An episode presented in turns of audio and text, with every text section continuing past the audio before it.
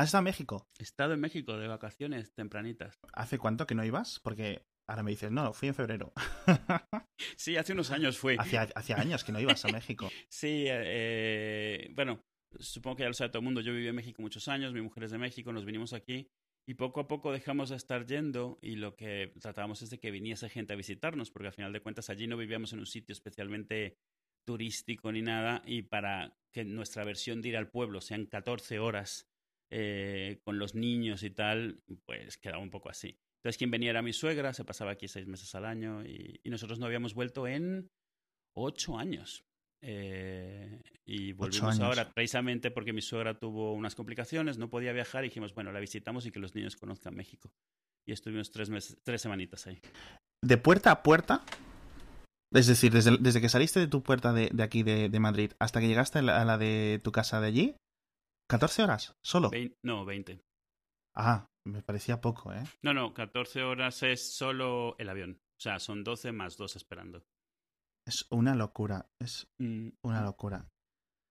Estoy calculando lo que ha cambiado México a nivel económico desde las ocho, los ocho años. Lo estoy mirando, lo estoy mirando. Es 2018 menos ocho años, 2010. Madre mía, la ESO en España. La economía de México ha crecido. Bueno, es que ha, petado. México, ¿qué ha pasado? Sí.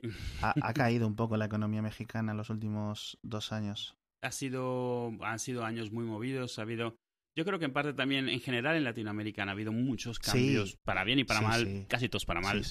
Eh, la crisis allí ha pegado diferente y ha tardado más en salir. Además, ha habido muchas cosas políticas. Me ha tocado justo estar allí en las elecciones, en las elecciones más grandes en la historia del país. Eh. Eso es lo que te, eso es lo que te, tengo aquí apuntado. vengo aquí preparado. Digo, has estado en México, no es para que me cuentes, es porque te voy a, te voy a preguntar. o sea, a ver, es cierto que lo de la, economía, pero las elecciones desde Twitter, ¿vale? Sigo un par de, de colegas mexicanos y tal, em, y estaban muy motivados, no, no ellos, sino con el, el, candidato que iban a votar, que creo que por, por, no, por lo que entendía, los dos votaron a AMLO. Es posible. AMLO al final ganó con mayoría absoluta en todo el país. arrasados, sí, sí, sí. en todo el país. Y, y, son, eh, cuando digo que son las eh, eh, elecciones más grandes en la historia es porque no era solo a presidente. Casi, no, casi todos los estados de, de, México cambiaban toda la, todo su gobierno. Entonces ha sido sí una cosa, han sido miles de, personas del partido de AMLO entrando en posiciones nuevas. Esta es la primera vez realmente que, que, el, que ese partido, que es como el partido populista, digamos, la izquierda probablemente, eh, pero claro, izquierda, izquierda latinoamericana es muy diferente a lo de aquí, entonces es difícil extrapolar. vale, vale. Eh, es la primera vez que tienen ese dominio absoluto. O sea, ahora mismo AMLO puede decidir lo que quiera, porque aunque él no decide las leyes, quienes las votan son de su partido la mayoría. O sea, no hay, no hay que hacer coaliciones, no hay que hacer acuerdos, nada. Se ha, llegado, se ha llevado el Ejecutivo y las, y las cámaras legislativas. Absolutamente, todo. Sí, entonces, claro, ahora lo que hay es mucho miedo por gente que lleva viviendo de cierto tipo de corrupción durante muchísimos años, de una forma de hacerla.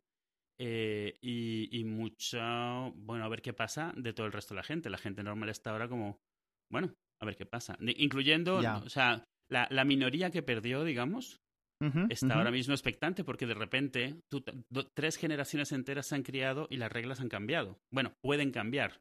Ya. A lo mejor no, ya sabes cómo es esto, ¿no? Sí. Pero ahora mismo es un momento muy interesante. Yo hablando con mucha gente que no votó por AMLO, más que nada porque el problema con AMLO es que está asociado a un partido que históricamente está mal visto por, por eh, clase media, media alta, porque es muy populista, ¿no?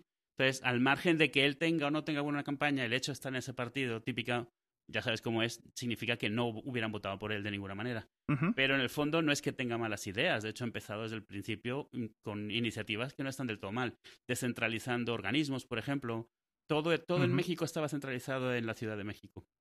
Lo cual en un ah. país así es como un poco, por un lado es un abuso de la ciudad que ya no da más de sí y por otro lado es menospreciar a todo el resto del país. Entonces lo, lo que ha hecho es eh, mandar ministerios a diferentes partes de, de, la República. Ah, qué curioso. Sí, y aún así habrán representaciones, pero en vez de todo estar en los mismos 5 kilómetros cuadrados del centro de, de México, pues está, yo qué sé, manda el, el Ministerio de ¿Cuál era? Creo que es el de pesca. No, el de la Marina la manda a un puerto. Estaba en México la Marina este, y la manda pues a un puerto, al puerto de Veracruz, que tiene algo de sentido. Y bien, o sea, no, no. Eso de que no es tu partido, pero la gente, o sea, lo típico que haces cuando alguien no es de tu partido es decir que todo lo que hace está mal, porque la humanidad es así. Y veías a la gente, aún no votando por López Obrador, aún así diciendo, pues mira, esta idea, si sale bien, no es del todo mala. Yo creo que le están dando un poco el beneficio de la duda, porque el tío lleva tres intentos ya. Eh, el, tío, si realmente es una oposición de verdad que intente cambiar las cosas, pues puede ser un cambio bueno al margen de lo que pasa. Simple por el simple hecho de que es un partido que nunca ha estado en el poder. Ya, ya, ya, ya, te he entendido, majo. Y, y, además ha sido justo con el Mundial, o sea, es que ha sido como el, un mes caótico en, en, en, México. Sí, las noticias no sabían qué anunciar, además era... Estaba muy bien. O sea, bueno, en fin. Ha sido una locura lo de México porque ha habido varios, eh, varias elecciones, la de México, la de Croacia, la de Bélgica, que era como en plan, eh, vale, mira, si no ganamos nosotros, por lo menos que ganen estos, ¿no? O sea, nadie quería que ganase Brasil, o nadie quería que ganase Alemania, ¿no? Incluso muchos países no querían que ganase. además era eso, que muchos de los como populares, famosos, estaban cayéndose de las de, en las eliminatorias. Entonces era como, uy. Sí, sí, sí, sí. Pinta interesante. No, y se juego muy bien y hay mucha rivalidad con lo de, con lo de Brasil y sí. y sí es cierto. No, yo recuerdo el, el mundial anterior creo que fue eh, contra Holanda, que esta vez se cayó. Y recuerdo aún el, el, el, llanto de él, no era penal o algo así, que es como les pitaron un penalti que no fue, algo así. Bueno, Pero sí es cierto, tío, sí es cierto que, eh, que ha sido un mes súper chungo para México y, y, por eso tenía mucha curiosidad por preguntarte, porque yo siempre, a veces no lo grabamos porque son conversaciones de después del podcast y tal. Y la gente nos pide, dices, oye, ¿qué, qué comentas? Y yo muchas veces le te pregunto por, por México, por desconocimiento total, porque es un... A ver, España no es pequeña, ¿vale? Pero tampoco es mm. grande, dentro del concepto de las cosas, ¿no? Sí. Y... Y México, o sea, es mi, mi, cerebro no lo comprende. O sea, yo creo que si pones México en lo que es Europa, lo sobrepones. Mira, voy a ir a comprobarlo. Ahora lo compruebo mientras son las Sí, seguro. Estos mapas que te permiten.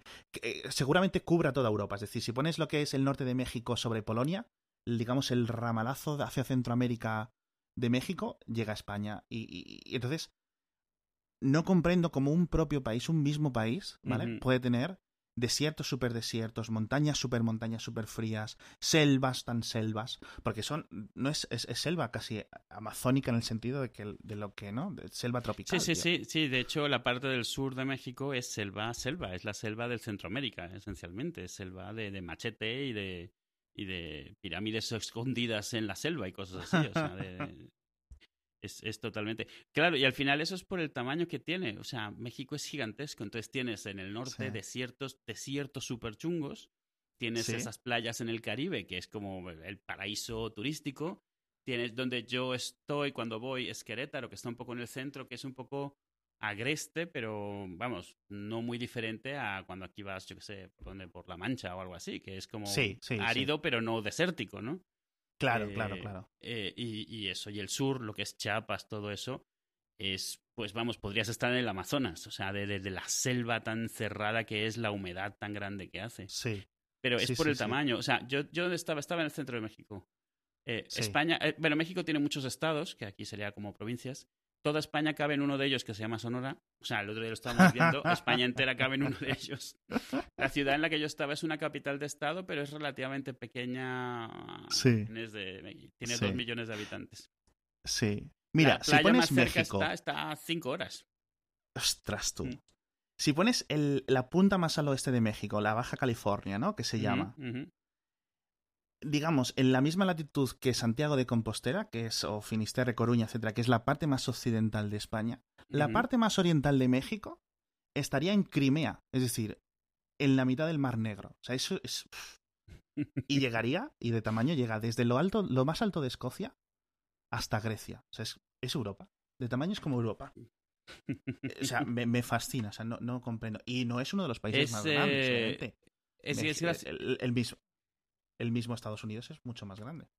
Sí, sí, es gracioso porque el... Eh, toda América tiene muchísima superficie. O sea, cuando se descubrió América, eh, Europa estaba ya súper poblado. O sea, en el sentido de que ya no quedaba mucho espacio. Allí todavía sigue viendo mucho espacio. Una de las cosas que más le llamaron la atención a mi, a mi hija era como llevamos ya un par de semanas y me dice, papá, ¿aquí la gente no vive en pisos? Así me lo preguntó. Ajá. O sea, literal, porque habíamos visitado a lo mejor 10, 8 amigos y todos tenían, eran casas, casas, vamos, chalet, o sea, casa, casa. Sí, casa independiente, sí. Sí, sí, en el, en, el, peor, y digo peor entre comillas, en el peor de los casos, era un chalet adosado. El peor, ¿eh? Ya, vale, vale. todos en urbanizaciones cerradas, todos con, con guardias en la entrada que ella lo veía como un tema de lujo, yo sé realmente por qué están los guardias, pero ella lo veía como, qué lujoso tienes aquí, sí. ¿sabes? Pero eh, es difícil, o sea, es, es raro. Eh, fuera de la Ciudad de México, que obviamente está muy saturada de tamaño, lo de los, lo, que allí llaman los departamentos, los edificios, no son la regla. Tú vives en ellos, pero lo normal es que tú te hagas tu casa, porque hay terreno suficiente para, para hacerte tu, tu, casita. Claro, claro. No, e, es una de las cosas que cuando tú ves, obviamente, la población general total de América o de lo de las Américas, ¿no? Desde Alaska hasta Tierra del Fuego, es absurdamente enana comparado ya no con lo de Europa, que Europa es un país, o sea, es un, es, es, un, es un, un, ramalazo, ¿no? De Eurasia eh, medianamente despoblado, ¿no? Pero, pero o sea, si lo comparas, ¿no? Con el sureste asiático, o sea, es, decir, esto de que, eh, bueno, cuando lleguemos a 10.000 millones de personas no vamos a caber. vamos a ver, vamos a ver que, hay dos continentes enteros por, por habitar. Uno es la Antártica Y, otro, y otro es esto, que esto está aquí sin, sin llenar. O sea, que yo entiendo que hay muchos sitios inhóspitos en los que no se podría vivir, pero tío, o sea, es que es que es gigante, ¿eh? Sí, de hecho un problema en Querétaro que estamos ahora, un problema muy grande es el tráfico, porque existía una ley en, en, Querétaro que decía que nadie debía construir edificios de más de, creo que, cuatro plantas o cinco plantas. La razón sí, creo que hay una muy, muy similar en Madrid. La razón era porque desde todo Querétaro deberías poder ver las iglesias del centro de Querétaro. Esto es una cosa muy ah, eso es similar, similar entonces a lo de París, que les, tienes que ver la Torre Eiffel, ¿no? Sí, exacto. Pero claro, la Torre Eiffel es alta, las, las iglesias La Torre Eiffel son 200 largos, sí, sí. Claro, las iglesias de allí son pues, 30 metros, entonces no. Y entonces, ¿qué es lo que han hecho? Pues como ha llegado mucha gente, sobre todo con los últimos temblores, con la inseguridad del DF, de la Ciudad de México, ya no es el DF, perdona, la gente antes, hace muchos años, se iba a Pachuca, que es una ciudad cerca de la Ciudad de México, pero ahora se va a Querétaro porque hay una autopista, en menos de dos horas estás plantado ah. ahí. Entonces, muchísima gente me estaban diciendo que, no sé en dónde había una métrica, que eran en plan eh, cuatro familias por día estaban yéndose a Querétaro desde hace varios años, ¿no? y entonces lo que hicieron es que se han extendido a lo largo, o sea, donde antes tenías una carretera que te llevaba a un pueblito de al lado, pues esa carretera ahora te lleva a una un megapau, que allí no se llaman paus, pero no recuerdo ahora. Pero claro, el problema que tienes es si creces a lo ancho, es que las vías no dan de sí, o sea, porque tienes que desplazarte mucho para cualquier cosa. Y entonces hay muchísimo tráfico, hay muchísimos problemas. Hay barrios muy grandes conectados entre sí por una sola calle. Eh, y entonces acababan justo hace nada, me decían, que habían derogado esa, esa ley y ya se iban a empezar a construir edificios de departamentos altos. Pero era gracioso, donde nosotros estábamos quedándonos en casa de mi suegra, está un poco en las afueras y se ve todo Querétaro de principio a fin y ni un solo edificio alto. Es como una alfombrita de luces, porque todo es bajito. Eh, y claro, es un problema para crecimiento. Entonces ahora están creciendo a lo loco. O sea, tú, nosotros hemos visitado amigos dentro de la ciudad que estaban a 15 kilómetros. Bueno, claro, o sea, a nivel Madrid, claro. Sí, ya, claro, claro, comparando con Madrid, pero en Madrid como hay muchísima más densidad de, gente, sí, sí, sí, sí, pues sí, es raro oír esos números. Es como que aquí te vas a visitar a un amigo, estás en la, o sea, que estuviese en la misma ciudad, pero realmente estás yéndote, yo que sé, a Toledo o yo que sé, algo así. Claro. Sí, no, no, no, tal cual. Y además, yo te quería preguntar una cosa, porque además te dije yo, eh, eh, no sabía dónde estaba más o menos Querétaro. Que por cierto, me he tirado toda la vida leyéndolo como Querétaro, y ya desde hace 5 o 6 años eh, te escuché pronunciarlo por primera vez y era Querétaro. Y aún así me sigue resultando raro. Y, y yo no sé, o sea, desde fuera de, México, se, casi que más que por las películas, más que por las noticias. No sé que sea excesivamente grave, no lo ves en las noticias, ¿no? De, fuera de, al menos en las de España, ¿no? Eh, en plan, los crímenes, las mafias, las, las bandas, ¿no? Más que, no sé cómo, es lo que ves. Y claro, yo, yo, no sé en qué o sea, yo sé que eso es en el norte, ¿no? Es donde es más. Sí, en el norte es donde hay más, obviamente, por el tema de Estados Unidos, por todo el tema de la droga, por el tema de que es desierto, entonces es más fácil ocultar cosas, tener cierto tipo de mafias. Hay también algo, hay bastante en el sur, pero en el sur tienes más temas de guerrillas, eh, en ah. Chiapas, todo eso, donde está la jungla. Sí. Eh, y luego está todo el medio, pues que lo normal. O sea, hay crimen, pero crimen de ciudad. Claro, claro, claro, Y donde está bien es en turismo, normalmente, las áreas turísticas, como yo creo que en muchos sitios, las áreas turísticas sí. que protegen mucho al turista. Entonces, normalmente las áreas turísticas es bastante más bajo la criminalidad y todo eso. Claro, claro. O sea, no es que, claro, obviamente, eh, aquí a España llega lo de los estudiantes universitarios de hace un par de años, si no recuerdo mal, que hubo un, montón de, asesinados en un mismo caso, etcétera. Pero me recuerda que eh, me, me, puse yo en el otro punto porque yo tengo familia en Argentina eh, desapegada, Barredos, eh, no voy a decir su, digamos, mi rama es la Barredo, digamos que se ha quedado aquí, ¿no? Y ellos tienen, al menos cuando nos referimos, que no lo quiero decir para que no lo googleéis, hijos de puta.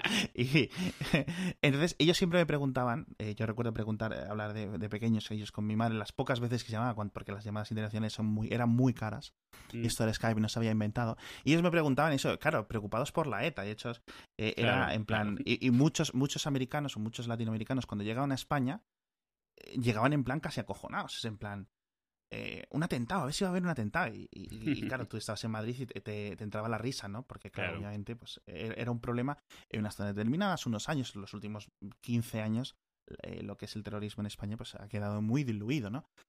Y, me recuerdo, me puse en el punto contrario. y claro, yo recuerdo que les, les explicaba a mi madre, hombre, eso es eh, un atentado, a lo mejor no el de Hipercore de Barcelona, pero uno como... Y dice, no, es que eso es a 700 kilómetros. Y ellos, para 700 kilómetros para ellos, mm.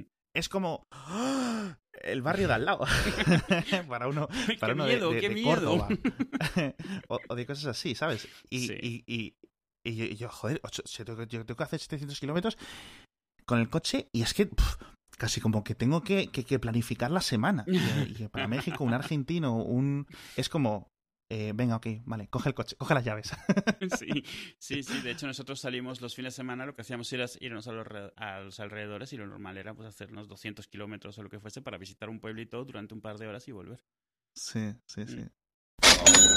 Tenemos un patrocinador esta semana, o en este episodio, como ya sabéis, se llama Storytel, S T-O-R-Y-Tel, T-E-L.es, y es un gran distribuidor de audiolibros que obviamente los que no sepáis lo que es un audiolibro os lo podéis imaginar por la propia palabra audiolibro. Mm, mm, mm, que es lo que te permite, tiene un catálogo, acaban de llegar a España, acaban de llegar a Latinoamérica, acaban de abrir y dice, vamos a hablar con los de hacía falta para que nos promocionen. No tenemos un cupón que deciros, un, un, descuento, pero sí que tenemos una cosa que os dan 14 días gratis durante estos días para que lo probéis sin compromiso por, por, todo el morro, ¿no? Te coges, te bajas la aplicación, te registras y empiezas a escuchar los libros. Les tienen un montón de libros, un montón de libros. Tienen todos estos de mm, muchos de misterio, tienen muchos de novela negra, tienen muchos de libros y cuentos jóvenes, para la gente que tengáis un poco niños, etcétera, eh, les podéis poner los libros en este, en este formato, ¿no? Para que se los cuenten o para que estar esto.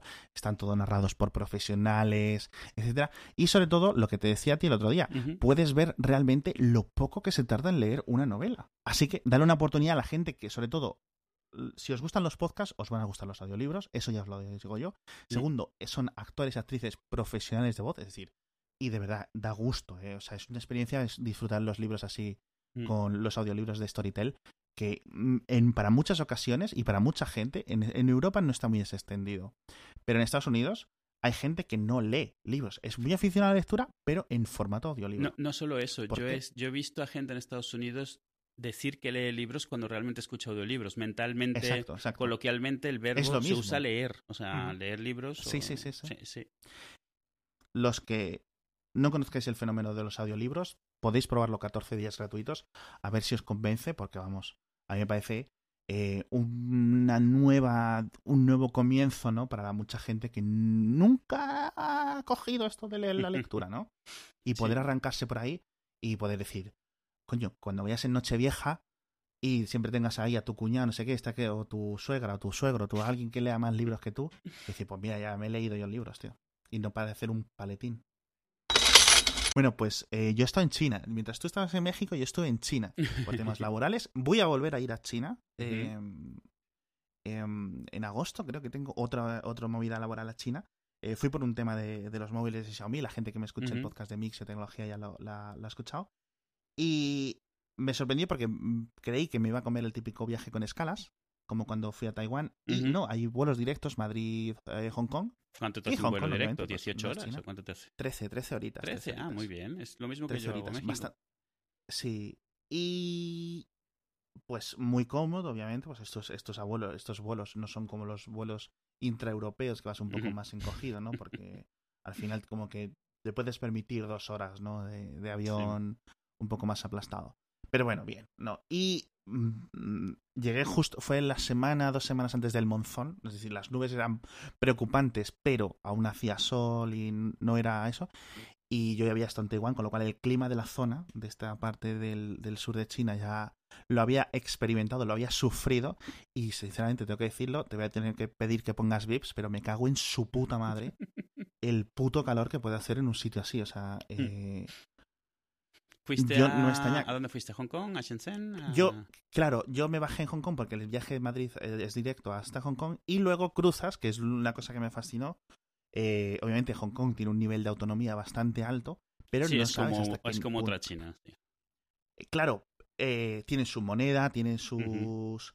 dentro de la zona de Hong Kong se, habla cantonés, pero el cantonés también se habla en la, zona del cantón, que es la zona de China, que está el, el Guangzhou, es la zona de estas grandes ciudades. Y básicamente Shenzhen y Hong Kong son dos ciudades a un lado de la bahía una de la otra, ¿no? Pues como, ¿quién decirte? Yo que sé, eh, Nueva York y Nueva Jersey, Oakland y San Francisco, ¿no? Eh, cosas así, ¿no? Que también tienes suerte porque en China, como te descuides, son 700 kilómetros también a cualquier ciudad. ¿eh? Claro, claro. No, no, no. Y además, nosotros desde que bajamos del avión hasta que llegamos al hotel en Shenzhen, tuvimos que pasar un, una frontera internacional mm.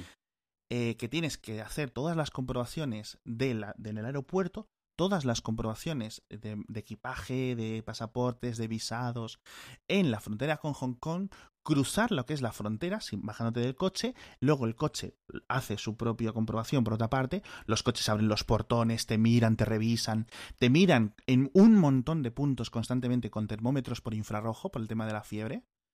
están no solo tu cara está constantemente monitorizada por, por los sistemas de, inteligencia artificial de reconocimiento facial, que en China están muy avanzados. Hay una startup china que es la más avanzada del mundo que se llama SenseTime, que está recibiendo, eh, este año lo, lo, lo, puse en la newsletter mía, 2.200 millones de, de, financiación nueva ya han conseguido. O sea, están mm.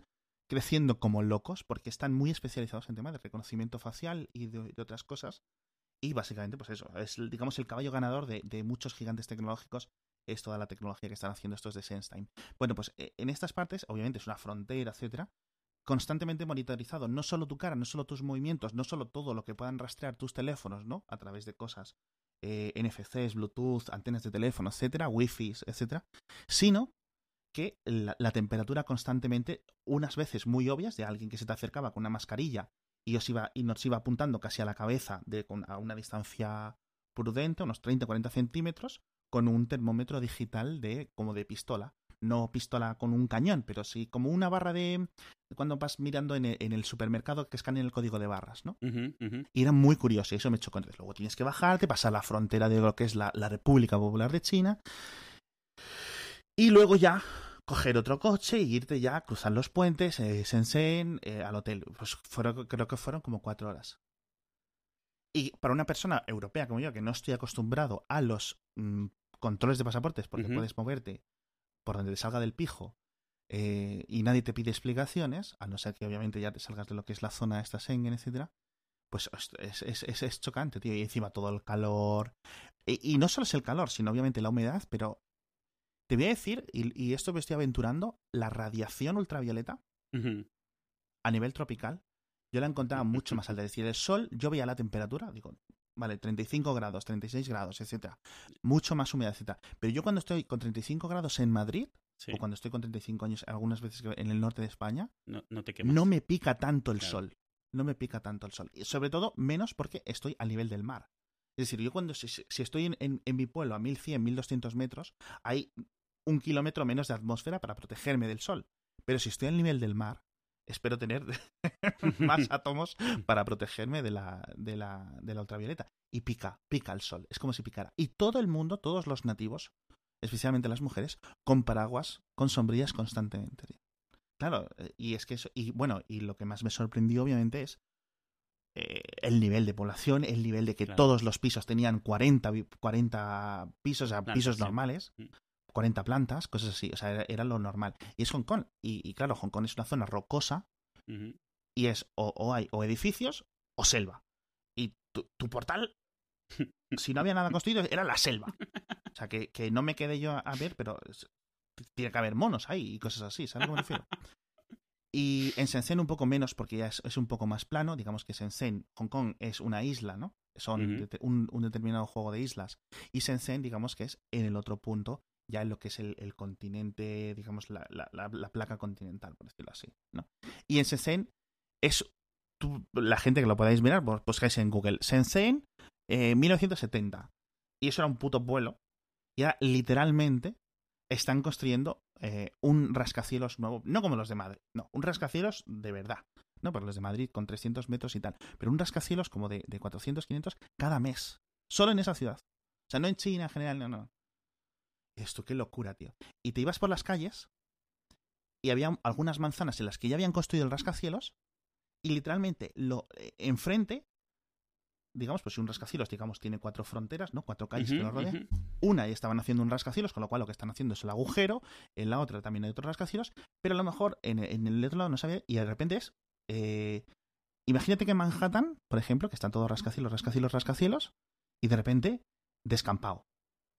No viviendas, no un auditorio, no, descampado, pero descampado de que te da miedo. Entonces yo para ir del hotel a un 7-Eleven o algo así, porque es que dije, mira, tengo que ir a comprarme un algo, ¿no? A las 2 de la mañana me apetecía, pues, obviamente con el jet lag. Y, y, me dijeron, vete por aquí. Y yo crucé ahí con todo mi morro a través de las horas, porque las horas no paran. Están construyendo los edificios por las noches constantemente, obviamente tienen que ir al ritmo. Y yo cruzaba por ahí, no sé si me metí por un sitio que no era. Yo, yo, yo hice como que sabía, ¿no? Y, y, como yo puse, ¿no? Me puse erguido y dije, a ver si alguien me va, me va ahora. y, y, y, y me sorprendió porque yo no sé por dónde crucé y al final llegué a la tienda, ¿no? De hecho, muy cerca de los, de los cuarteles generales, perdón, de las oficinas centrales de Tencent, que tienen un rascacielos entero para ellos solos, ¿no? y, y, y, me flipó, ¿sabes qué? Dos cosas tecnológicas que más me fliparon, aparte del tema de, de, de, culturales, temas de... Me fliparon dos cosas. Uno, el, el tema de los pagos móviles. Literalmente no puedes pagar con tarjeta. O sea, ya está tan, tan eh, generalizado que ya es que no hay otra opción. es, absurdo. Em, porque básicamente esos pagos van, digamos, de mi cuenta bancaria a la cuenta bancaria de la tienda o la que estén así. No hay, no hay un intermediario porque las tarjetas de crédito son intermediarios en estos pagos, ¿no? Te hacen, eh, te hacen, digamos, es una gestión extra y por la cual cobran un porcentaje a todo el mundo. En principio a mi banco, eh, en, en, gastos nominales, son gastos porcentuales al, al comercio, etcétera. Y allí no es, allí es en plan, eh, eh, no, no le puedes dar la tarjeta, lo que tienes que hacer es sacar una foto y, digamos, al, código QR y se te hace el cargo. Problema, yo no tengo una cuenta bancaria de allí, yo no me puedo abrir una cuenta, obviamente, si hubiera estado allí más días, a lo mejor hubiera tenido que hacerlo o hubiera permitido hacerlo, pero para tres días que estuve, no. Entonces, todo lo que era era sacar dinero e ir pagando en dinero metálico, que claro, mm, te lo aceptan aún, para personas como yo. Es decir, yo le sacaba la tarjeta y es que no tenían la máquina de cobrar el TPV. claro, sí, sí, sí, directo. Eso. Entonces, todo, todo es móvil, todo es móvil. Vas al metro, el móvil. Vas a las tiendas, el móvil. Vas a la Apple Store, el móvil. Vas a la tienda de Tesla, eh, pues, que nos cruzamos con una, pues imagino que también con el móvil. No lo sé, tío. Pero era una locura. Y eso está muy, muy, muy, muy avanzado. Y otra cosa que vi a nivel tecnológico que me fascinó, yo lo había reportado varias veces desde la distancia, ¿no? Todo el tema de las bicicletas alquilables por minuto de OFO, de Mobile, eh, etcétera, que están llegando a Europa y a más países. Y había reportado, obviamente, pues lo que todos podemos ver de la prensa internacional, la prensa local de China, etcétera, que es en plan, pues se han construido 17, 18, 20 y tantos millones de bicicletas en cuestión de dos años, ¿no? Porque ha habido una inyección de dinero. Son bicicletas normales, no son eléctricas la mayoría de los modelos que hay. Ha habido como varias generaciones, las ves algunas más modernas y tal. Pero, eh, y bueno, para quien no lo conozca, estos son básicamente unas bicicletas que tú llegas, apuntas, tienen un código QR y con la aplicación de esto la, señalas con el móvil, el código QR de la bicicleta que tú quieras, la puedes dejar y, coger donde tú quieras en cualquier momento y se desbloquea el candado y tú la coges y cuando la, cuando la cuando llegas a tu destino la puedes dejar absolutamente donde quieras, la puedes dejar en el portal de tu casa y nadie le va a importar eh, le dices al móvil que has acabado la, digamos, el trayecto y entonces se te cobra lo, suyo, ¿no? Pero vamos, las cifras de, de, de, cobro son ridículas. Estamos hablando de a lo mejor eh, yuan por minuto. O sea, yuan era como... ¿Vale? Y... Y lo que más me sorprendió es que ese concepto de que la bici es una cosa que me encuentro en cualquier momento no es como, por ejemplo, los coches de Car2Go en Madrid, es decir, un coche alquilable que tienes que abrir la aplicación y decir, ah, mira, aquí en dos calles hay un coche. No, es que en todas partes hay, un, hay una bici. Sí, porque estas también soportan GPS y la aplicación te dice, pero dices que hay tantas que ni siquiera la tienes que abrir, que hay por todos lados. Claro. Que no, no, no tienes que... No, no, o sea, si tú, si tú vas a un centro comercial, obviamente hay cientos en las puertas del centro comercial, de gente que ha ido o de que ellos las ponen ahí, ¿no? Pero tú vas por los barrios, digamos, más normales, más residentes, y la gente en su casa hay 10 eh, en el portal. Entonces tú sales, coges la primera que te, se te cruce y, vas a tu trabajo. Entonces las puertas de las oficinas de los trabajos, 300 bicis.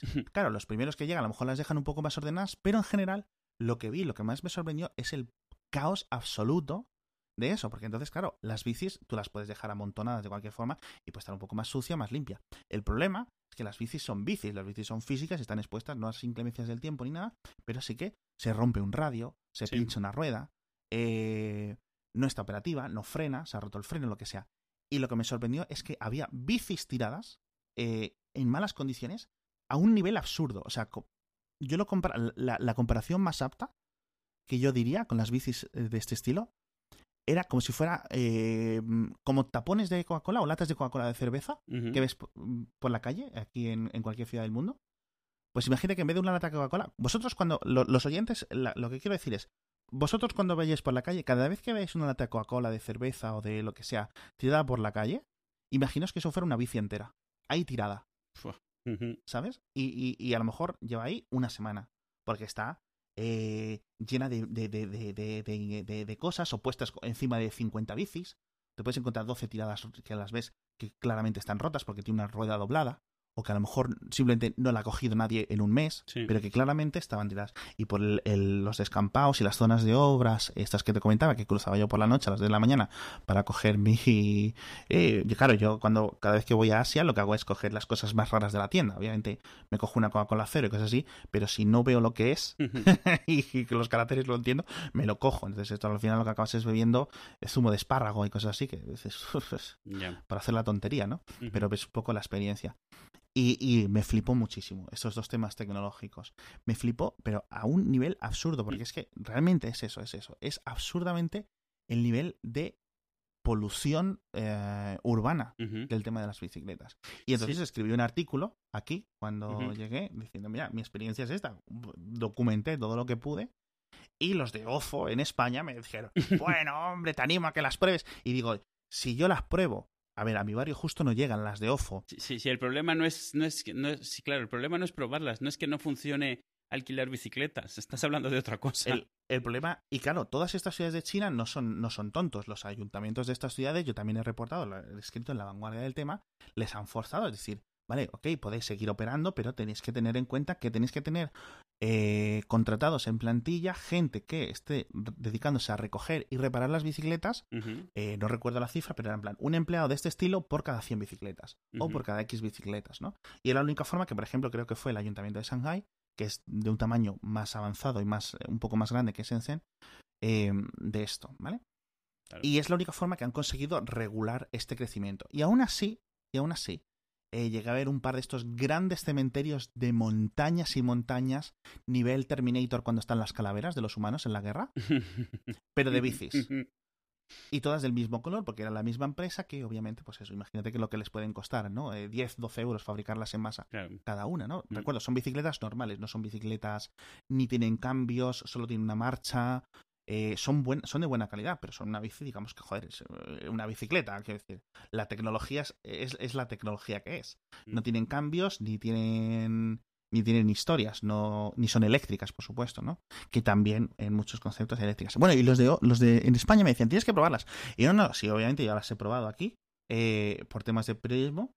A mi barrio no llegan, pero a mi barrio sí llegan las que mis vecinos roban. O sea, yo bajo a la calle, voy al colegio y veo a alguien subirse una bicicleta de ojo a su casa, constantemente. O sea, quiero decir, entonces, digo, mira chicos, o le dan un par de patadas eh, o con martillazos al GPS y el GPS pues resiste lo que resiste y ya tengo bicicleta gratis. Y eso es lo que se hace, al menos en mi barrio. Que no es un barrio muy chungo, pero tampoco es un barrio, digamos, líder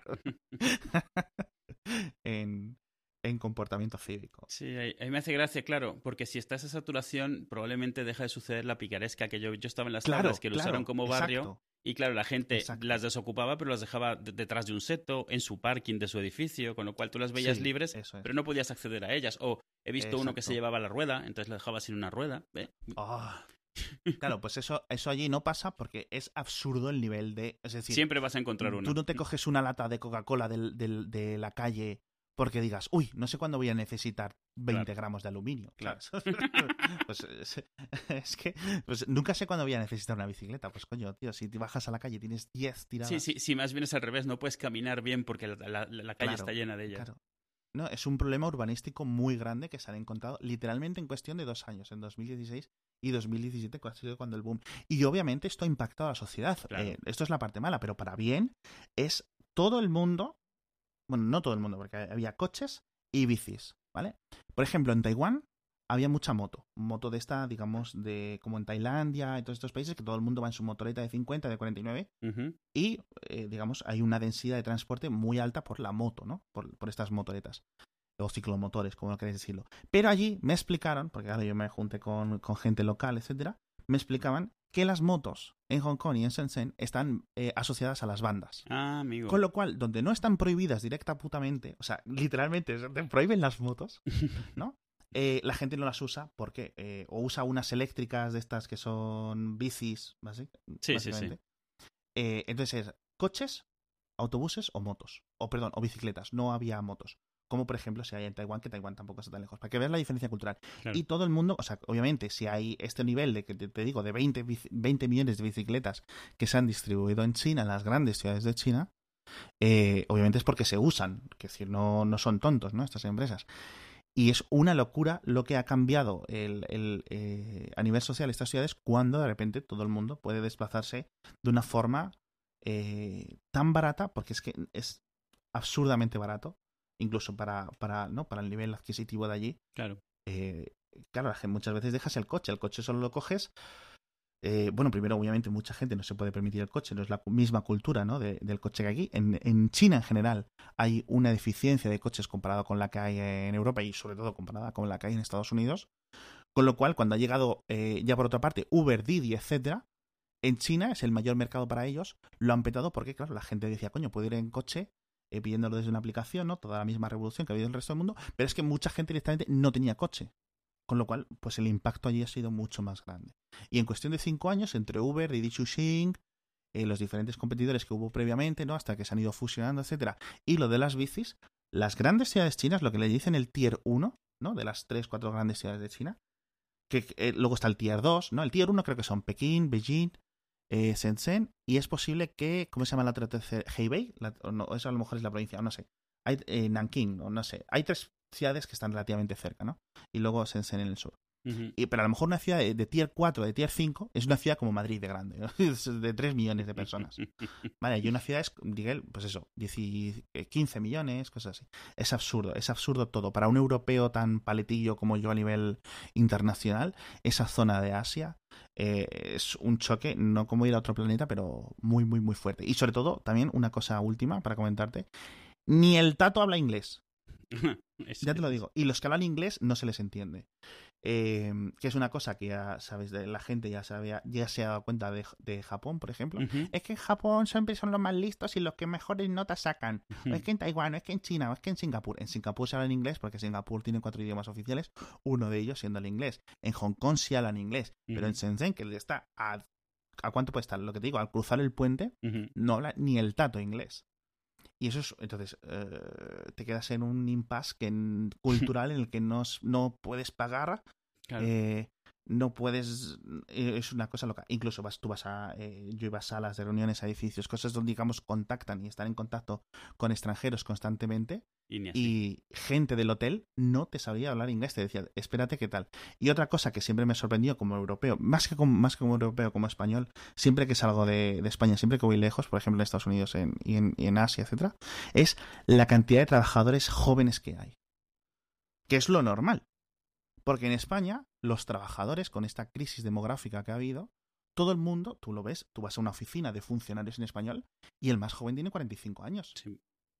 Las policías aquí, igual, los bomberos, los médicos, todo el mundo es muy viejo, digamos, los que tienen un trabajo estable del gobierno. Por ejemplo, tú vas a Estados Unidos y en la TSA, la, organización, la, empresa, la agencia que te hace las comprobaciones de los aeropuertos, dices, pero este mico adolescente, casi, ¿no? De 22 a 23 años, ¿qué me está a mí registrando? Digo, ¿de qué vas disfrazado de policía? Si es que me entra la risa, si es que te quedan grandes los pantalones.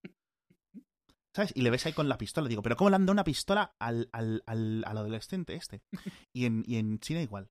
Todo el mundo muy joven. Muy joven. Y es una mierda que en España y en Europa nos va a pasar factura. Como en España sobre todo, ¿no? Esta, esta dislocación que ha habido de empleo. Sí, sí, y que existe todavía esa idea. Incluso viendo lo mal que está saliendo, no, no cambia el chip. bueno, y hasta aquí el, el, el, este episodio, 111 de Hacia Falta. En el siguiente, yo os aviso. Espera, espera, espera. ¿Cuánto es 111 en binario? A ver. Siete, siete. Ya, has hecho los deberes. No, me puse a hacer los cálculos antes. Tengo aquí la una pizarra llena de, de cálculos. Eh, os aviso, en el 112, que es el número de emergencias, Eduo va a hablar de la leche cruda. yo solo os aviso, ya os, pongo el hype. Porque yo, fíjate que este drama de la leche cruda lo he ido dejando. Lo he ido dejando. No, no me voy a meter. No me voy a meter. No voy a comentar nada ni en Twitter, obviamente, ni en los grupos de Telegram, ni en los grupos de WhatsApp.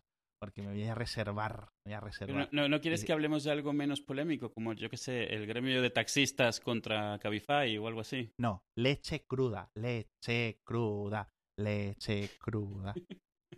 Pues vale. Adiós. Adiós.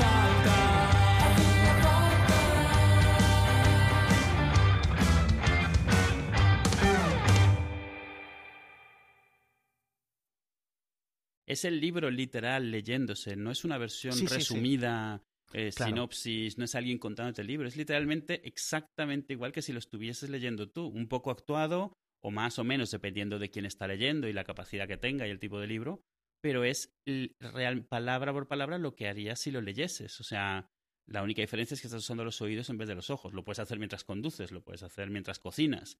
E, e, eso es lo que hace que donde el concepto es el mismo, se considera exactamente igual haberlo oído que haberlo leído, porque te has quedado con lo mismo, todas las palabras han pasado por tu cerebro por un diferente camino, pero es exactamente igual. Y por ejemplo, el, el, otro día te comentaba a ti el de El Marciano, de Andy Weir, que lo, gracioso es que es el mismo doblador que dobla a Matt Damon en la película, con lo cual... Sí, sí porque además eh, esa, novela es como narrada por el protagonista, ¿no? Al final. Exacto, exacto. Y te quedas como si fuera una versión extendida de la película.